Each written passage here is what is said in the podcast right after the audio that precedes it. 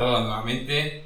Muchas gracias por escucharme. Aquí os habla Manuel Rejón desde este podcast ideado para todos los contables del mundo. Bueno, por ahora los contables de habla hispana, ¿de acuerdo?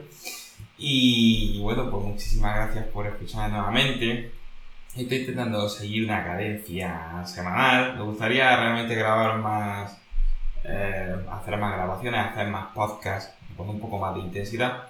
Pero bueno, un poco intento hacerlo en función, de, en función del tiempo que, del, que, del, que, del que dispongo, que eh, pues relativamente me escasea, no es, es una cosa todo lo que hay me gustaría, ¿de acuerdo? Bien, bueno pues vamos a hablar de un tema hoy, eh, sabéis que, eh, bueno pues dentro de las temáticas que, que hablamos en el podcast, pues yo intento que sean cosas sean temas de actividad.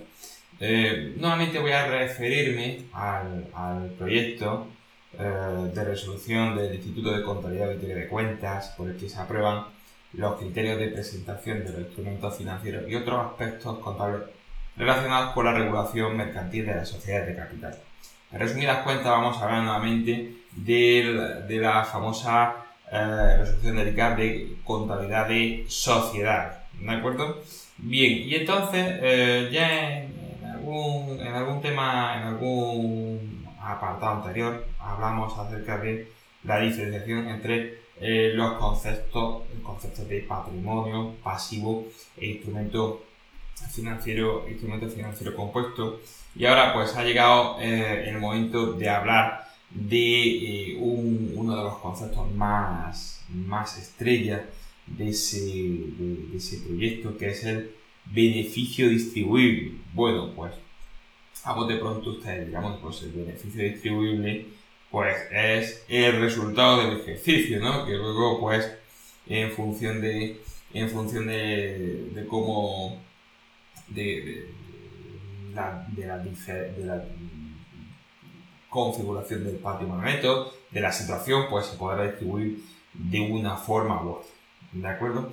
Sin embargo, bueno, pues en esta norma contable todavía recordemos que está en fase de proyecto, pues eh, bueno, pues hay una serie de, consideraciones que son interesantes en cuanto que ayuda un poco a, encajar quizá eh, una un poco dispersa eh, normativa mercantil en este sentido, ¿de acuerdo? Pero pero sí que ayuda, sí que ayuda un poco a, a tener una idea conjunta de qué puede ser beneficio distribuible, eh, que, son aquellos recursos que, de los cuales la empresa o la entidad en un momento determinado podría disponer para repartir entre, entre los eh, accionistas o socios. ¿De acuerdo? Bien, vamos a ir al concepto en sí. Eh, lo que dice el artículo 2 de, del proyecto en su, en su punto 5 dice que el beneficio distribuible es el resultado del ejercicio, de acuerdo con el balance aprobado, es decir, lo que todos conocemos como el saldo de la cuenta 129, el saldo de la cuenta de pérdidas y ganancias. ¿De acuerdo? Minorado, voy a decirlo de, seguido y luego vamos entrando un apartado por apartado, ¿de acuerdo? Eh, eh, eh, digo de nuevo, es el resultado del ejercicio de acuerdo con el balance aprobado, es decir, el saldo de la cuenta de pérdidas y ganancias, minorado en su caso por la dotación de la reserva legal y restantes atenciones obligatorias establecidas por las leyes o los estatutos, así como los, por los resultados negativos de ejercicios anteriores en el importe que exceda a la reserva legal al que se agrega, además, a este beneficio distribuible se le agrega el remanente y de existir la reserva de libre disposición. Eh, ojo que a los efectos exclusivos de cuantificar el beneficio distribuible, el resultado del ejercicio tiene que incrementarse en el importe de los gastos financieros contabilizados al cierre del ejercicio en concepto de dividendo mínimo o preferente. ¿De acuerdo? Bien. Una vez visto esta parte, luego ese punto 5 del artículo 2 también hace mención a, la prima de emisión. Sabéis que la prima de emisión, pues tradicionalmente ha tenido consideración de de reservas de libre disposición, ¿de acuerdo? Entonces, pues bueno, la prima de emisión o asunción vamos, se va a considerar desde el punto de vista de la, de la resolución como patrimonio aportado que puede ser recuperable por los socios eh, en los mismos términos que la reserva disponible, igual que la reserva voluntaria. Y además, de la misma forma, las aportaciones de los socios que se regulan en el, en el artículo 8 de esta resolución. ¿Qué son las aportaciones de los socios? Pues las que ustedes conocen tradicionalmente como las, la cuenta 118, otras aportaciones de socios que se han hecho de una forma no, que no, que no ha conllevado una, una escrituración, sino que básicamente es un poco por, por darle soporte a un patrimonio, eh, a un patrimonio contable que estaba ciertamente socavado. ¿De acuerdo? Bien. De estas, de estas aportaciones hablaremos, hablaremos en otro momento.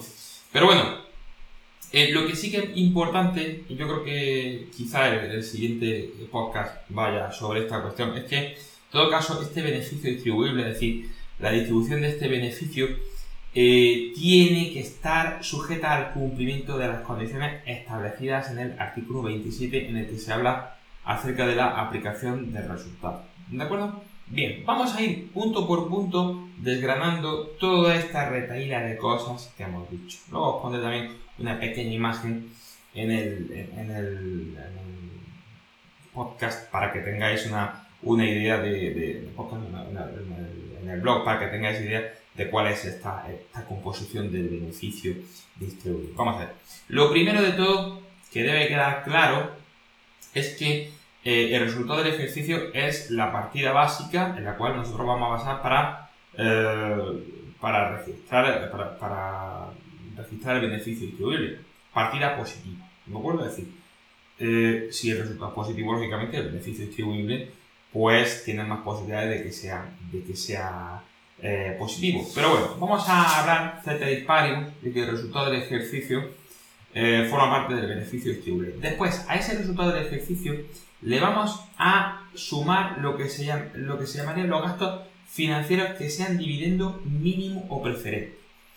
¿De acuerdo? Entonces, lo explico. Los dividendos mínimos o preferentes se trata de remuneraciones de tipo mm, obligatorio, de tipo obligatorio que eh, se contabilizan en la empresa, es decir, estamos hablando de dividendos obligatorios, pero ojo, al ser un dividendo obligatorio se considera, se considera que eh, forma parte de los gastos financieros, puesto que eh, la aportación, la, es decir, la partida financiera que soportan se considera un pasivo, es decir, ese capital social sobre el que sobre el que se devengan los dividendos obligatorios, ya sean de tipo mínimo o preferente, se considera un pasivo financiero, como pudimos ver en el podcast de la, de la semana pasada. Con lo cual, los gastos financieros sumarán a, a, este resultado del ejercicio que hemos dicho. Entonces diréis vosotros, pero ¿cómo que suman los gastos financieros?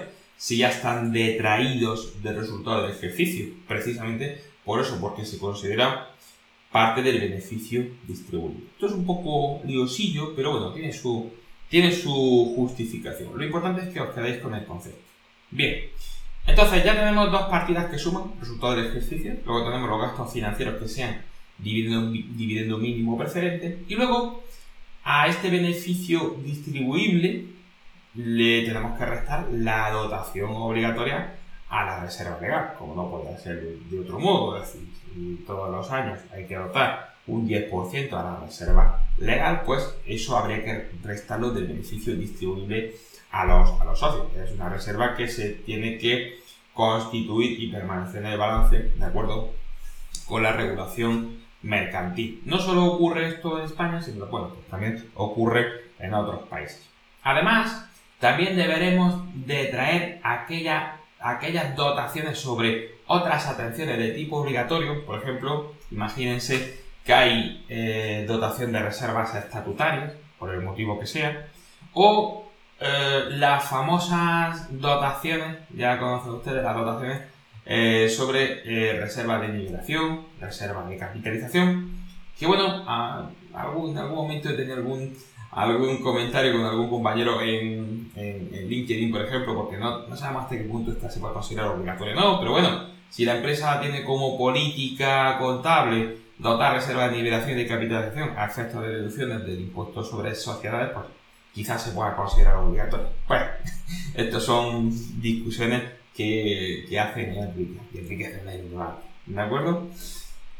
Eh, luego también tenemos que considerar dentro del beneficio distribuible eh, el resultado negativo de ejercicios anteriores en la parte que queda de la, de la reserva legal. Es decir, en esa, en esa parte eh, eso, eso afecta a la distribución del, resultado del ejercicio, con lo cual pues tendríamos que pensar que no es tan distribuible, si tenemos una parte importante del resultado negativo de ejercicios anteriores, de pérdidas acumuladas, pues mire usted, va a ser que no se puede distribuir eh, esa, por esa parte, solo, eso sí, en la parte excedida de la reserva legal. Con lo cual, partimos positivo, resultado del ejercicio, hacemos un poco de recapitulación, resultado del ejercicio, después gastos financieros que sean dividendo mínimo preferente, después restamos la dotación a la reserva legal y la dotación sobre otras atenciones obligatorias, por ejemplo, reservas estatutarias. Eh, después restamos resultado negativo de ejercicios anteriores en la parte que exceda de la reserva legal, ojo, y ahora vamos con otras partes que ahora eh, son más agradables, que sí suman si la empresa quisiera distribuir eh, esos, esos resultados, por ejemplo, el remanente ¿eh? es decir, el resultado no distribuido en años anteriores, cuenta 120, o por ejemplo, las reservas, también suman las reservas de libre distribución, como por ejemplo reservas voluntarias o la prima de emisión. Así como otra parte importante que se considera igual a efectos contables en el artículo 8.5 lo considera igual que la prima de emisión, que son las otras aportaciones de socios que se suelen contabilizar en la cuenta 118. De hecho, de forma expresa, en el, artículo 2.5 dice que eh, la prima de emisión eh, se considera patrimonio aportado que puede ser objeto eh, de recuperación por los socios en los mismos términos que la reserva disponible, al igual que ocurre con las aportaciones de los socios. Estas aportaciones de los socios de las que, de las que estamos hablando. Ojo que las aportaciones de socios del artículo, eh, perdón, del artículo 8, es decir, la, famosa cuenta 118, pues no, no estamos hablando eh, de. Eh, no, no, estamos hablando de aportaciones. De aportaciones que. que se queda así un poco como en el aire, como ocurría en el, en el anterior en la anterior normativa, sino que, bueno, que, hay una regulación eh, importante, incluso se habla de verificación, de verificación de las condiciones en las que se, en las que se aportan esas cantidades para eh, en sí considerarla como una, como una aportación de socio incorporable al patrimonio neto, porque si no se cumplen las características, sino que hay una obligación de devolución en un momento determinado, pues estaríamos hablando de otra cosa. A lo mejor estaríamos hablando de, eh, un, de un pasivo financiero. ¿De acuerdo? Entonces, eh, yo creo que, es interesante que, tengamos en cuenta esas, consideraciones en el, en el proyecto eh, de Iker. Vamos a ver en qué termina, en qué termina todo esto, porque realmente, pues bueno, es un tema, es un tema interesante todo lo que todo lo que lo que lo que se regula en el mismo. Estamos hablando de algunos conceptos que son básicos, pero yo, por ejemplo, eh, os convino, os invito a leer eh, ese artículo 27, que quizás sea eh, objeto del, próximo podcast, quizás, seguramente sí lo sea, un poco por la concatenación de los temas, para que vosotros veáis hasta qué punto tiene, tiene, unas, tiene unas connotaciones importantes. ¿De acuerdo? Con lo cual, pues bueno, yo creo que, yo creo que es importante que que tengáis en cuenta que este es el concepto de, beneficio distribuible, eh, que tenemos que concatenarlo el, el, 2.5 con dos artículos que son importantes bajo mi punto de vista, que es el artículo 27 de distribución del beneficio, ¿vale? Es decir, donde se dice cuáles son las casuísticas relacionadas con la, uh, cuáles son los condicionantes de la distribución del beneficio. Todo esto no podemos dejar de considerar aunque, aunque yo entiendo que el proyecto tiene cierta conexión eh, con la normativa mercantil, pero no podemos dejar de considerar en sí la normativa mercantil de base, eh, ya sabéis, Código de Comercio, eh, texto refundido de, ley de sociedades de capital, ¿vale? Y bueno, la parte que corresponda con modificaciones estructurales, pues con la ley de modificaciones estructurales en cuanto lleguemos a, lo que corresponde con las fusiones, con las fusiones y escisiones y, otro tipo de, otro tipo de cuestiones, por ejemplo, cesión global de activo, de activo pasivo.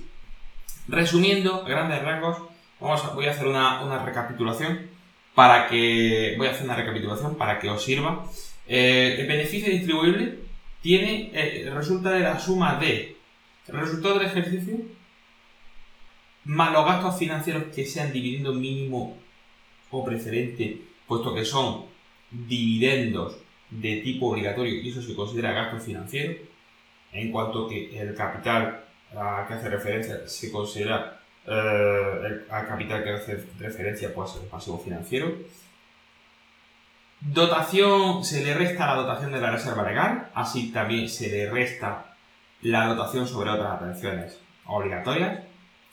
Se resta el resultado negativo de ejercicios anteriores en la parte excedida de la reserva legal.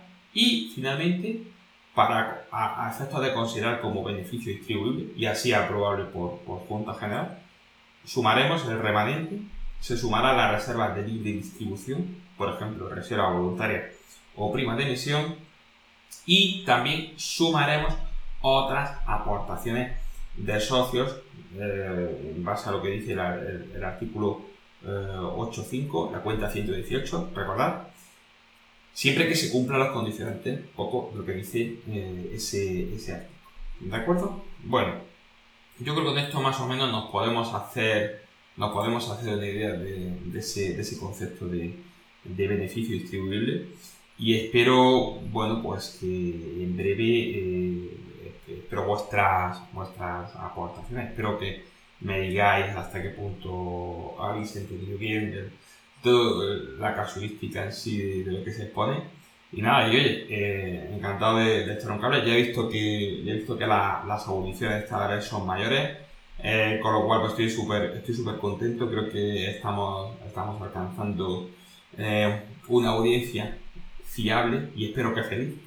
Y, ya os digo, en, los próximos, en las próximas semanas me gustaría, eh, me gustaría tener una, cadencia cada vez mayor en cuanto a... me gustaría eh, cada vez grabar más cosas, sinceramente, pero no me...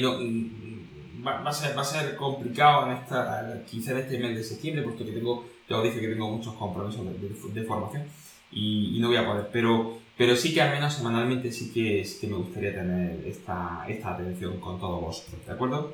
Así que bueno, espero que os, espero que os haya gustado y, y os, os, espero en este estudio contable a todos en, la, en, la, próxima, en la próxima audición. Muchísimas gracias.